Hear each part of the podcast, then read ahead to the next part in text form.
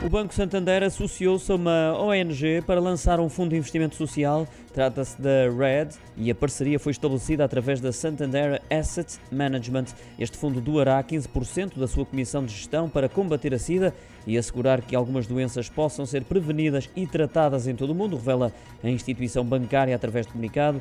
Um produto que será comercializado primeiramente em Espanha, Portugal, Reino Unido, Alemanha e Chile e nos centros nos quais opera o Santander Private Banking International.